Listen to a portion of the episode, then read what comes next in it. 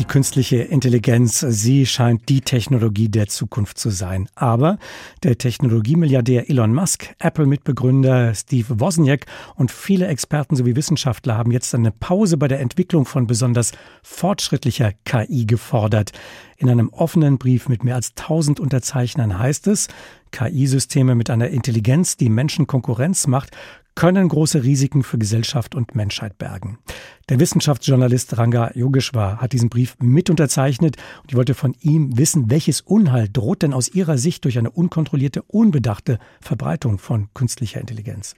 Zuerst einmal muss man feststellen, diese Systeme wachsen atemberaubend schnell. Also wenn Sie ChatGPT nehmen, inzwischen in jeder Manns und jeder Frau's Munde dann hat es gerade mal zwei Monate gedauert, bis dieses System 100 Millionen Nutzer hatte. Also in anderen Worten, wir erleben gerade eine Entwicklung, die explosionsartig ist und das, obwohl diese Systeme alles andere als ausgegoren sind. Also da gibt es große Schwierigkeiten, die immer wieder hochkommen, weil diese Systeme zum Beispiel anfangen zu fantasieren oder weil diese Systeme noch nicht, wie man im Neuenglischen sagt, aligned sind. Also die Zielsetzungen des Systems sind nicht notwendigerweise deckungsgleich mit den Zielsetzungen der Menschen.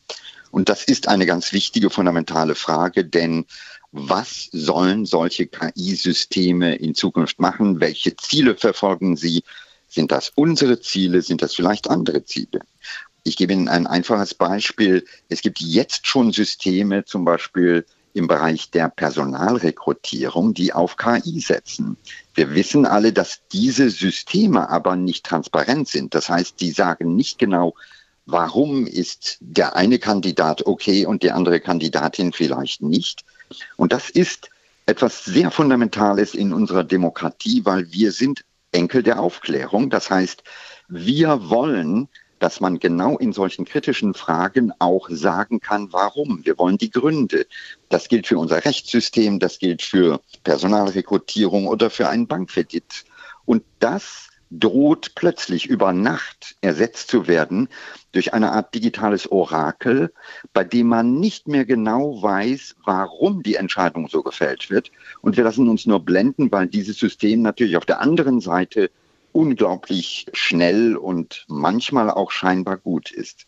Wir erleben ja gerade einen Wettlauf geradezu von Tech-Unternehmen, KI-Systeme auf den Markt zu bringen, manchmal auch wenig ausgereifte, weil sie das Gefühl haben, offenbar mit dabei sein zu müssen. Ist vor einem solchen Hintergrund eine Denkpause tatsächlich vorstellbar, ein Moratorium?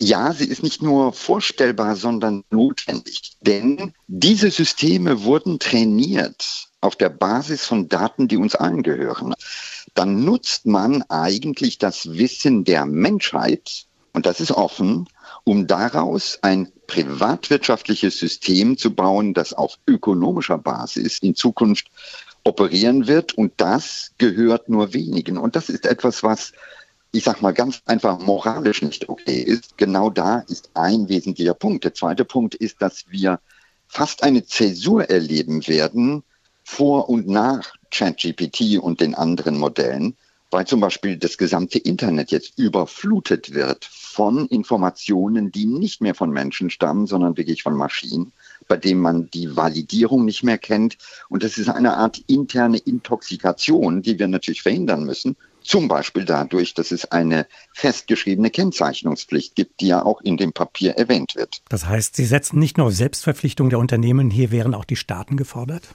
Hier wird das sogar sehr ausdrücklich gefordert. Das heißt, in dem Moment, wo die Unternehmen nicht wirklich momentan die Pausentaste drücken und es glaubwürdig auch an der Stelle transparent machen, da wird gefordert, dass in dem Moment tatsächlich auch staatliche Institutionen ein Moratorium aufsetzen sollten. Und das halte ich auch für wichtig, denn wir rasen über Nacht in ein System, dessen Potenzial so gewaltig ist, dass wir einen Moment innehalten müssen und darüber nachdenken, wo führt das hin? Was sind unsere Zielsetzungen? Auch wo sind diese Systeme möglicherweise derart verzerrt von Vorstellungen und bauen diese Verzerrungen, diese Vorurteile in unsere Zukunft ein? Und genau das würde dem widersprechen, was Menschen tun, nämlich nach und nach wachsen und in gewisser Weise auch weiterkommen. Ob mit Moratorium oder ohne ein Moratorium, glauben Sie, dass wir, sagen wir, in zehn Jahren durch KI in einer ganz anderen Welt leben werden? Wir werden an einigen Stellen sicherlich in einer anderen Welt leben, aber der entscheidende Punkt dabei ist, wir werden vielleicht sehr viel klarer sein als heute zu wissen, wo sitzen die Schwerpunkte, was wollen wir, was ist das Ziel. Ich mache es nochmal klar an einem Beispiel. Bei dem sogenannten Alignment Problem geht es darum, die KI zu erziehen. Das wird übrigens interessanterweise nicht in Europa oder den USA gemacht, sondern vornehmlich in Ländern wie Bangladesch oder Kenia. Und die Frage ist, nach welchen Regeln, nach zum Beispiel welcher politischen Ausrichtung ist ein KI-System möglicherweise tendenziell eher republikanisch oder demokratisch? Ist ein KI-System eher westlichen Werten zugeneigt oder östlichen?